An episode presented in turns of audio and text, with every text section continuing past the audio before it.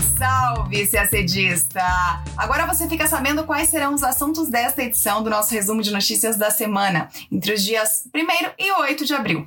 Na ONU, a Rússia foi suspensa do Conselho de Direitos Humanos. Na OMC, países membros aprovaram um acordo de cotas tarifárias para a agricultura. Sobre mudança climática, o novo relatório do IPCC aponta a emissão recorde de gases de efeito estufa na última década. Falamos também de Indo-Pacífico. Estados Unidos, Reino Unido e Austrália anunciaram cooperação para desenvolver mísseis hipersônicos por meio da AUKUS. Novidades no caso Khashoggi. A justiça da Turquia suspendeu o julgamento dos suspeitos pelo assassinato do jornalista saudita Jamal Khashoggi. O caso agora fica a cargo da Arábia Saudita, que é comandada pelo maior suspeito do crime, o príncipe Mohammed bin Salman. Na Europa, o primeiro-ministro da Hungria, Viktor Orbán, foi eleito para cumprir seu quarto mandato consecutivo. E na América do Sul, o governo do Peru impôs um toque de recolher em Lima como resposta a protestos contra o aumento no preço dos combustíveis e dos fertilizantes. Tudo isso em detalhes você acompanha agora no nosso podcast. Na quinta-feira, dia 7 de abril, a Assembleia Geral das Nações Unidas adotou uma resolução que suspende o status da Rússia como membro do Conselho de Direitos Humanos, o CDH. A iniciativa, liderada pelos Estados Unidos, obteve 93 votos a favor, 24 contra e 58 abstenções, incluindo a abstenção do Brasil. Para suspender um membro do CDH, é necessária uma maioria de dois terços dos votantes, lembrando que abstenções não contam como votos válidos. A resolução expressa grave preocupação com a atual crise humanitária e de direitos humanos na Ucrânia, com relatos de abusos de direitos pela Rússia. Um dos casos mais recentes foi a situação em Bucha, na Ucrânia. As tropas russas se retiraram dessa cidade que fica perto de Kiev e quando os ucranianos foram ver o estrago provocado pelo ataque, encontraram dezenas de corpos de civis em valas comuns, muitos deles com sinais de tortura e maus tratos. As cenas foram classificadas por vários chefes de Estado como massacre ou crime de guerra. O Itamaraty publicou nota sobre esse episódio, se solidarizando com as famílias das vítimas e o povo ucraniano e reiterando o chamado à proteção de civis e ao pleno respeito ao direito internacional humanitário. Também afirmou nessa nota que, como membro do Conselho de Segurança das Nações Unidas, o Brasil permanece plenamente engajado nas discussões com vistas à imediata cessação das hostilidades e à promoção de diálogo conducente à solução pacífica e duradoura. E por que o Brasil se absteve na votação na Assembleia Geral pela suspensão da Rússia do CDH?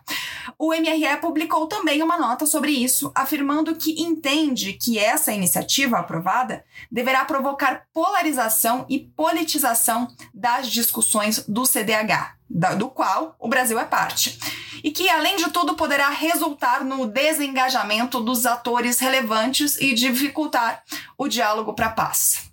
Segue aqui um trecho da nota. Abre aspas. Para que o CDH possa cumprir sua missão de enfrentar violações de direitos humanos em todos os países com a esperada universalidade e imparcialidade, o Brasil considera importante preservar os espaços de diálogo por meio de respostas que favoreçam o engajamento das partes em defesa da proteção dos direitos humanos e da paz. Fecha aspas. Na nota, o MRE reforçou que apoia as medidas adotadas pelas Nações Unidas em resposta ao conflito e lembrou que no início de março o Brasil votou a favor da resolução adotada pelo CDH que criou uma comissão de inquérito para investigar a situação de direitos humanos da Ucrânia. Essa é a segunda vez que um país é suspenso do Conselho de Direitos Humanos. A Líbia foi o primeiro, em 2011, como resposta à repressão a manifestantes por forças leais ao então líder Muammar Gaddafi. Com a suspensão da Rússia, o presidente Vladimir Putin perde o direito de falar e votar, mas seus diplomatas ainda podem participar dos debates. Falamos agora de comércio internacional. Os Estados-membros da Organização Mundial do Comércio chegaram a um acordo que possibilitará o uso mais eficiente das cotas tarifárias de importação para produtos agrícolas. E o que são cotas tarifárias de importação? São mecanismos que permitem ao país importador cobrar uma tarifa menor por uma quantidade determinada do produto importado, a chamada intracota. Se passar dessa quantidade, aí a tarifa volta a ficar mais elevada.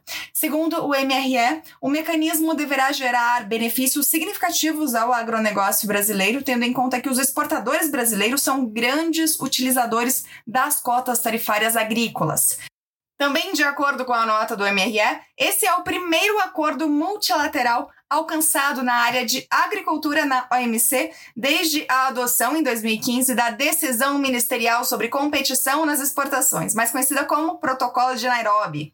Em nota, o governo brasileiro avaliou que o acordo é prova de que a OMC segue capaz de promover negociações comerciais de alcance global e por consenso. A nota afirma que o acordo deverá contribuir para o êxito das negociações da 12ª Conferência Ministerial da OMC, assim como para o fortalecimento de um sistema multilateral de comércio aberto, justo e baseado em regras.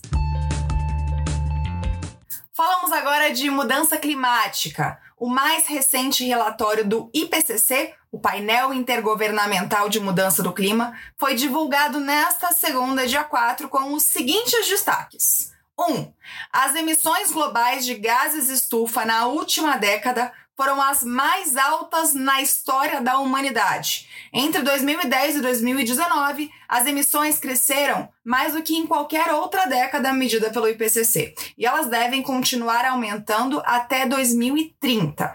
2. Se a humanidade continuar a emitir gases de efeito estufa no ritmo atual, o planeta irá aquecer 3,2 graus Celsius até 2050, mais que o dobro do recomendado no Acordo de Paris, que estabeleceu o limite seguro de 1,5 graus Celsius. 3. Até considerando as contribuições nacionais determinadas dos países que integram o Acordo de Paris, mesmo se esses objetivos das NDCs forem atingidos, as emissões provavelmente ultrapassarão 1,5 graus Celsius. Se não forem fixadas metas mais ambiciosas, o IPCC prevê 2,8 graus Celsius de aquecimento até 2100. 4. Para limitar a 1,5 graus Celsius, o mundo deve cortar as emissões anuais pela metade até 2030 e atingir o zero líquido até 2050. E a boa notícia é que ainda dá tempo. É difícil, mas dá tempo. Envolve, é claro, uma grande mudança em todo o sistema energético, com reduções profundas no uso de combustíveis fósseis e deixando um sistema elétrico alimentado principalmente por energias renováveis. E o relatório expõe alguns avanços. As fontes de energia renovável estão ficando mais baratas. O custo da energia solar e da energia eólica, além de, de baterias, caiu 85% desde 2010. O secretário-geral da ONU, Antônio Guterres, fez um discurso duro sobre esses números. Ele disse que o documento é prova de que o mundo está em um caminho rápido para o desastre que pode tornar o planeta inabitável. Disse ele, abre aspas, Saímos da COP26 em Glasgow com um otimismo ingênuo baseado em novas promessas e compromissos. Mas o principal problema, a enorme e crescente lacuna de emissões, foi praticamente ignorado. Fecha aspas. Guterres criticou a falta de engajamento de líderes governamentais e empresariais e pediu que os países ajam agora, a começar pelo investimento em energia renovável e pela proteção de florestas e dos ecossistemas. Esse relatório é resultado do trabalho de 278 autores de 65 países, incluindo o Brasil. Eles compõem o grupo de trabalho 3 do IPCC, que se debruça sobre a mitigação das mudanças climáticas. Vamos agora ao Indo-Pacífico. Na terça, dia 5, Estados Unidos, Reino Unido e Austrália anunciaram que vão cooperar no desenvolvimento de mísseis hipersônicos e tecnologia de guerra eletrônica. Os três países também pretendem expandir o compartilhamento de informações e aprofundar a cooperação em inovação em defesa. Essa é a segunda iniciativa militar concreta anunciada pelo chamado Pacto AUKUS, anunciado em setembro do ano passado. A primeira iniciativa foi a promessa de equipar a Austrália com submarinos de propulsão nuclear, alterando o balanço futuro de forças no Indo-Pacífico, de olho na expansão chinesa. Em resposta ao anúncio, na quarta, dia 6, a China afirmou que os acordos da AUKUS não apenas aumentam o risco de proliferação nuclear, mas também intensificam mais a corrida armamentista na Ásia-Pacífico. As armas hipersônicas estão no centro do debate de como serão as guerras no futuro. A Rússia alegou que usou um desses mísseis em ataques à Ucrânia. A China, segundo os Estados Unidos, testou um modelo sofisticado de míssil hipersônico no fim do ano passado, embora o governo chinês negue. E a Coreia do Norte alegou em janeiro que testou também um míssil hipersônico. Por fim, os Estados Unidos, que pareciam estar atrás nessa corrida, anunciou que realizou seu teste com esse tipo de míssil há duas semanas. E o que é um míssil hipersônico? Como o próprio nome sugere, é uma arma que tem a capacidade de viajar a uma velocidade maior do que a do som. A viagem de um míssil com essa potência alcança aproximadamente cinco vezes a velocidade do som, cerca de 6.100 km por hora. Falamos agora de relações Turquia-Arábia Saudita com um desdobramento do caso que estremeceu essas relações nos últimos anos, o caso Khashoggi. Parênteses para lembrar que caso foi esse. O jornalista saudita Jamal Khashoggi era colunista do jornal Washington Post e era crítico do regime saudita. Ele foi assassinado no consulado da Arábia Saudita em Istambul, na Turquia, em 2018. As suspeitas giraram e giram em torno do príncipe herdeiro da monarquia saudita, Mohammed bin Salman. Autoridades turcas disseram que a morte de Khashoggi foi ordenada nos, níveis mais altos do regime saudita. Inclusive, um relatório de inteligência dos Estados Unidos, divulgado no ano passado, concluiu que o príncipe Mohammed bin Salman aprovou a operação para matar e capturar Khashoggi. Bin Salman nega. A narrativa oficial saudita atribui o assassinato a agentes desonestos da monarquia. Pois bem, a novidade é que na quinta, dia 7 de abril, a Justiça da Turquia suspendeu o julgamento dos suspeitos sauditas pelo assassinato de Khashoggi. O caso, então, passa a ser julgado na Arábia Saudita. A decisão foi condenada por grupos de direitos humanos. A medida é vista também como uma tentativa dos turcos de se aproximar da Arábia Saudita. As relações pioraram muito desde o assassinato de Khashoggi. Na época, a Arábia Saudita fez um boicote não oficial de produtos turcos, o que representou uma queda de 90% nas exportações da Turquia para a Arábia Saudita. Mas desde o ano passado, o governo turco tem buscado uma postura mais conciliatória, em parte pelo desejo de conseguir investimentos que possam impulsionar sua economia. Em março, o presidente turco Erdogan disse que a Turquia tem um diálogo positivo com a Arábia Saudita e que queria tomar medidas concretas para aprofundar os laços. Depois, os chanceleres dos dois países se encontraram e concordaram com uma aproximação. Falamos agora de Europa. O primeiro-ministro da Hungria, Viktor Orbán, foi eleito para o seu quinto mandato, o quarto consecutivo.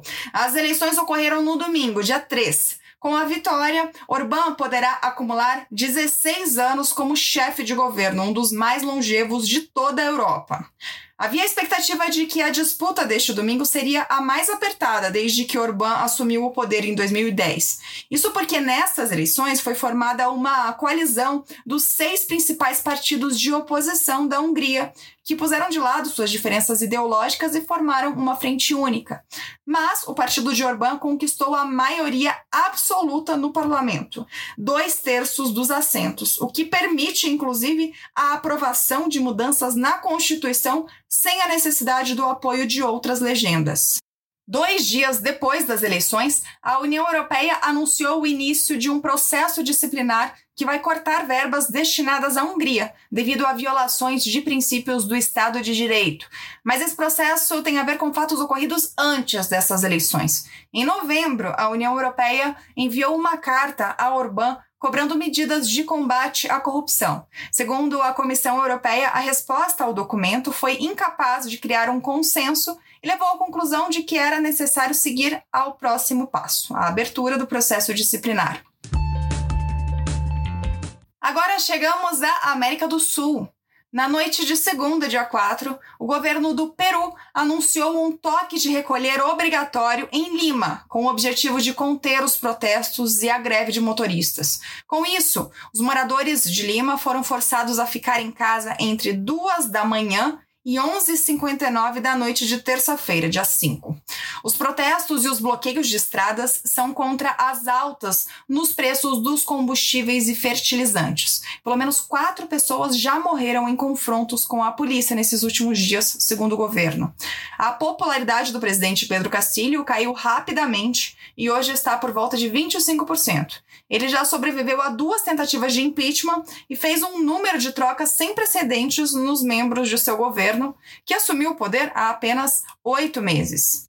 A restrição de movimento na capital peruana recebeu imediatamente manifestações de repúdio. A medida coincide com o trigésimo aniversário do alto golpe de Estado do ex-presidente Alberto Fujimori.